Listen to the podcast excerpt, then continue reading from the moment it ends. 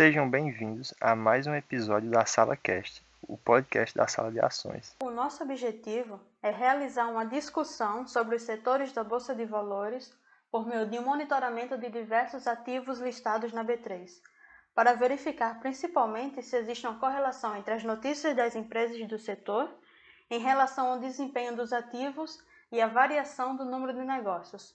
Eu sou Jéssica Evelyn. E eu sou Robert Figueiredo. Também participam conosco do podcast os analistas acadêmicos Kleber Eduardo, Eudes Daniel, Vitor Martins, Giovanni Andrade e Ivonaldo Vinícius. Bom, começaremos com Kleber, que vai falar um pouco sobre o setor de energia. Sou o Kleber Eduardo Costa, analista acadêmico da sala de ações e responsável pela análise das empresas do setor de energia que compõem o índice Bovespa. A semana foi positiva para o setor. Durante a semana, o setor obteve uma valorização de 2,10%, frente ao Ibovespa com 0,85%. No acumulado mensal, o setor está com 2,96, mas dessa vez atrás do Ibovespa, que está com 3,92 durante o mesmo período. Entretanto, o setor tem dado sinais de recuperação no desempenho anual. Ainda é negativo, em menos 15,46%, e atrás do Ibovespa, com menos 14,99%, o setor já apresenta uma recuperação de quase 2% em relação à semana passada. Ah, o CDI acumulado do ano está em 2,35 e, portanto, à frente do Ibovespa e do setor elétrico. O top 3 das ações que mais se valorizaram durante a semana está composto pela Eletrobras, Semig e Engie. E, novamente, a Eletrobras figurou entre as maiores altas do setor. Para se ter ideia, do quão animados estavam os investidores, o Banco Safra vê avanços na privatização da companhia e projeta uma valorização de até 70%. Já o Bank of America também voltou a recomendar as ações da estatal. O relatório do banco menciona ainda a dimensão da empresa, ao citar, por exemplo, que as linhas de transmissão da estatal chegam a dar 1,6 voltas na Terra e que a sua capacidade de geração seria suficiente para abastecer duas vezes e meia a população de Portugal. Em linha com essa valorização, temos a CEMIG, que novamente apareceu no nosso ranking semanal de desempenho. Em visita a Uberlândia, Romeu Zema, governador do estado, defendeu a privatização da companhia. Mesmo sem um discurso muito claro a respeito da data para que isso ocorra, o mercado recebeu a notícia com bastante entusiasmo. A Índia, apesar de estar no ranking da valorização semanal, está se recuperando de uma queda na semana passada. De acordo com a notícia veiculada pelo Valor Econômico, o projeto de transmissão Gralha Azul da companhia, no estado do Paraná, teria sido suspenso por determinação da Justiça por conta de irregularidades ambientais. Nesta semana, porém, a companhia enviou um comunicado à B3, que contraria a notícia e diz que nenhuma notificação por parte da Justiça foi recebida e que a companhia seguia os melhores padrões possíveis para a realização do projeto.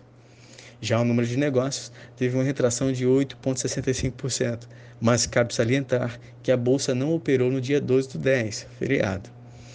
Para as perspectivas, o mercado livre de energia cresceu 22% em setembro, de acordo com a Câmara de Comercialização de Energia Elétrica, o que, por sua vez, ressalta a retomada da economia brasileira e da indústria, corroborando para a tese de que bons horizontes podem surgir para o setor elétrico. Kleber, o que justifica a valorização da Eletrobras e da CEMIG durante essas duas semanas? Pergunta interessante. Como sabemos, as discussões em torno da privatização da Eletrobras haviam sofrido uma redução considerável, tanto é que comentamos diversas vezes em nosso programa.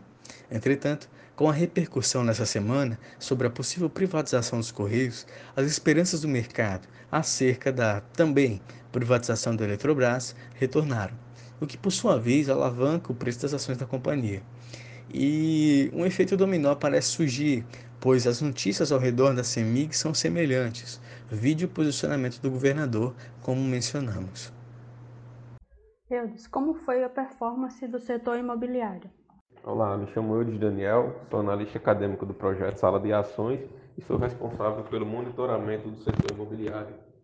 Bom, para a semana 42, o setor imobiliário ele sofre uma leve queda de menos 0,2 versus um retorno positivo do Ibovespa de 0,85 já no mês, o setor imobiliário ele performa acima do CDI e performa acima do Ibovespa, com 6,95 versus queda do Ibovespa de menos 1,07. e no ano o setor imobiliário tem desempenho negativo, com menos 30,3 versus queda também do Ibovespa de 14,99. Ah, para os números de negócios, na semana 42, o setor imobiliário ele sofreu uma leve queda de 6,3, que indica aí que é, os investidores tiveram uma certa cautela na compra e na venda de ativos relacionados ao setor imobiliário. E as notícias é, foi veiculado aí ao site do Estadão que a MRV ela definiu a data como 23 de outubro para pagamento de 164 milhões de reais em dividendos referente ao lucro do ano passado. Saiu também uma notícia no Valor Econômico sobre as ações de utilities. As ações de utilities elas caem com a alta do juro longo é, devido ao seu fator de previsibilidade de resultado para esses ativos.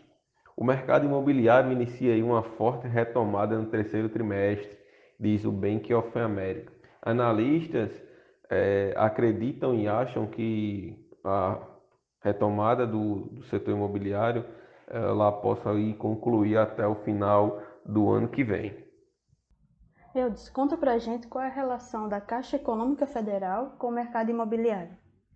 Bom, em relatório divulgado nos últimos dias, é, a Caixa informou que possui 45% de participação de mercados nos contratos imobiliários.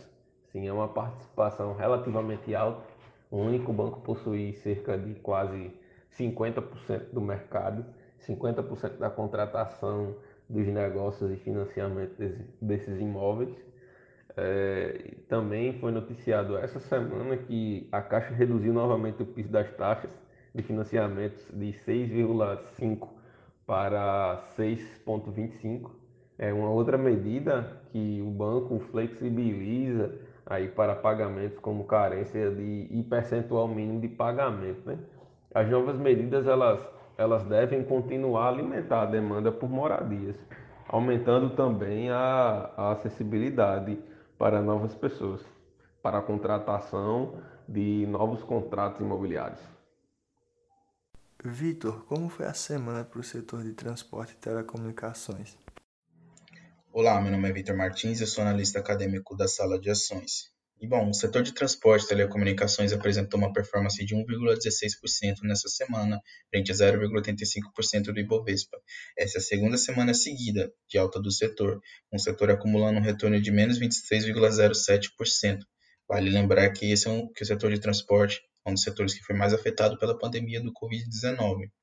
O destaque dessa semana ficou com a TOTS, que apresentou alta de 6,96%. Isso ocorre devido à disputa com a Stone pelo controle da Lynx. Nessa semana, houve uma movimentação por parte dos acionistas e conselheiros independentes para que a proposta da TOTS fosse ouvida pelo, pelo, pelo, pela Assembleia dos Acionistas. E também, nesse final de semana, a CVM proibiu os conselheiros, os fundadores que fazem parte do conselho, de votarem pela proposta da Stone, devido ao fato deles serem privilegiados na um potencial acordo com a Estônia. Outro destaque ficou com a Smiles, com performance de 4,23%. A companhia vem apresentando melhora no seu faturamento e alta na demanda, o que aponta para a recuperação da empresa e o setor de transporte aéreo como um todo.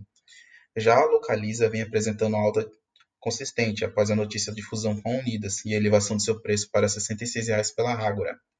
E por fim, a TIM começou a negociar suas ações com o ticker TIM S3, após a incorporação da TIM Participações pela TIM SA. Quanto ao número de negócios, o setor apresentou uma queda de menos 11,97%, o que mostra cautela por parte dos investidores com o setor. Vitor, você já citou a TOTUS como destaque dessa semana devido a essa disputa, mas o que de fato pesa na oferta da TOTUS pela Lynx?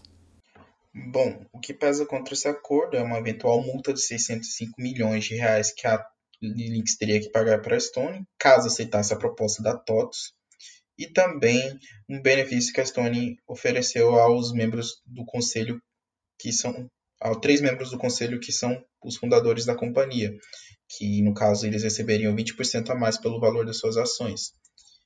E outra coisa também é, é o potencial ba barragem do negócio pelo CAD, já que existe uma possibilidade de concentração do setor. Contudo, a TOTS já se mostrou disposta a disputar, ainda, ainda continuar pela disputa pelo, pelo controle da Lynx. E também podemos notar que nessas últimas semanas, tanto os conselheiros independentes quanto, o, o acionista da, acionista da Lynx estão dispostos a pelo menos analisar a proposta da, da TOTS, que não oferta nenhuma vantagem aos membros fundadores da companhia. Giovanni, e o setor básico? Aqui é Giovanni, analista acadêmico da sala de ações responsável pelo setor básico. Nessa semana, o setor básico teve desempenho superior ao Ibovespa, com uma alta de 4,99%, enquanto o índice subiu apenas 0,85%. Na performance anual, percebemos que a distância entre o desempenho do setor e o desempenho do Ibovespa aumentou novamente. Enquanto o setor tem mais 7,72% de desempenho, o Ibovespa acumula no ano uma queda de 14,99%. Dessa vez, o destaque da semana fica com a CSN e com as siderúrgicas. De acordo com o Credit Suisse, a siderurgia e a mineração devem ter bons resultados no terceiro trimestre. A demanda doméstica e internacional por aço, além das sucessivas altas que esses materiais tiveram nos últimos meses, contribuíram para esses resultados. Essa expectativa da Credit Suisse começou a se concretizar nessa semana, onde a CSN, que apresentou o melhor desempenho semanal, com alta de 14,01%, divulgou o resultado do terceiro trimestre e reverteu o prejuízo de 992,9 milhões de reais que teve no terceiro trimestre de 2019 para um lucro de 1,08 bilhões no terceiro trimestre de 2020. Além disso, o Goldman Sachs elevou a expectativa das ações da Cosan da Ultrapar. De acordo com o banco, a expectativa é de que, embora o EBITDA dessas duas empresas passe por uma queda em 2020, ele volta a subir em 2021 e em 2022.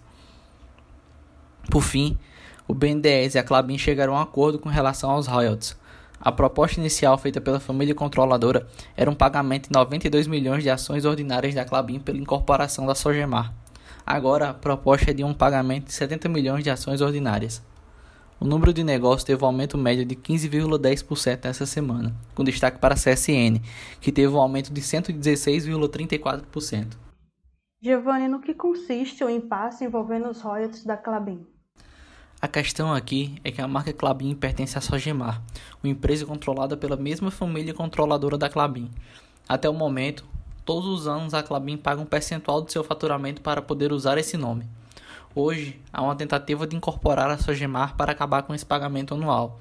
No entanto, os acionistas minoritários não aceitam a proposta inicial, que era um pagamento de cerca de 92 milhões de ações ordinárias da Clabin em troca da Sogemar. Nessa semana, ambas as partes entraram em um acordo. Agora, a proposta é de incorporar a Sogemar pela contrapartida de 70 milhões de ações ordinárias. Ivonaldo, e como ficou o setor de consumo? Olá a todos, eu me chamo Ivonaldo Vinícius, eu sou analista acadêmico da sala de ações e vou fazer uma breve apresentação sobre o setor de consumo na semana 42. Essa semana, o setor de consumo performou positivo, 2,02%, contra 0,85% do índice Bovespa. Já no quesito mês, o setor está performando 1,90% contra 3,92% do índice Bovespa. E no acumulado do ano, o setor está em negativo 0,67% contra negativo 14,99% do índice Bovespa. As empresas em destaque na semana 42 no setor de consumo foram a JBS, Mafrig, BR Foods, Magazine Luiza e B2W. As principais notícias são da Magazine Luiza. Essa semana ela fez um desdobramento de ações na proporção de 1 para 4. Além disso, fez mais uma aquisição, dessa vez uma escola digital chamada Com School, com o objetivo de capacitar os seus mais de 7 mil vendedores da sua plataforma de marketplace. Ademais, as notícias sobre a Black Friday nas semanas passadas de que iria ser afetada pelo setor, ou seja, que o setor voltaria ao crescimento com a aproximação da Black Friday foi correspondida. Essa semana, Todas as empresas do segmento de varejo apresentaram cotações positivas em relação à semana passada. E já podemos observar duas empresas desse segmento nos destaques da semana, a Magazine Luiza e a B2W. O volume de negociações apresentou na semana 42 10,09%, o que indica uma certa movimentação de compra pelos investidores desse setor. Já as perspectivas para o setor é que ele volte a continuar crescendo. Ou seja, que o seu acumulado anual nas próximas semanas volte ao positivo. Isso devido fortemente às empresas do segmento de varejo. Assim também como outras empresas que vêm mostrando crescimento constante ao decorrer das últimas semanas. Por fim, Vitor fala sobre a performance geral dos setores nessa semana os setores obtiveram uma performance de 2,01% frente a 0,85% do Ibovespa e acumula perdas de 12, menos 12,83%. Já a nossa carteira Top 5, composta pelas cinco melhores empresas de cada setor, baseada nos princípios de Benjamin Graham, ela apresentou uma performance de 2,19%, batendo o Ibovespa e o CDI semanal e acumula um retorno de 5,14% no mês, melhor que o CDI acumulado de 12 meses, de 3,37%. Contudo, a carteira ainda possui queda de menos 8,04%, mas ainda se mantém melhor que o Ibovespa do ano, com um desempenho de menos 14,99%. Por fim, gostaria de agradecer aos nossos analistas pela apresentação dos setores e agradecer a você, ouvinte, por nos acompanhar em mais um episódio da Sala Cast. Esse episódio termina por aqui. Mais uma vez, muito obrigado e até a próxima. Vale relembrar que esse estudo tem a finalidade exclusivamente de aferição do aprendizado acadêmico e não se configura como recomendação de compra e ou venda de valores mobiliários. Para mais informações como essas, nos siga nas redes sociais e no nosso blog e acompanhe as perspectivas do mercado de capitais.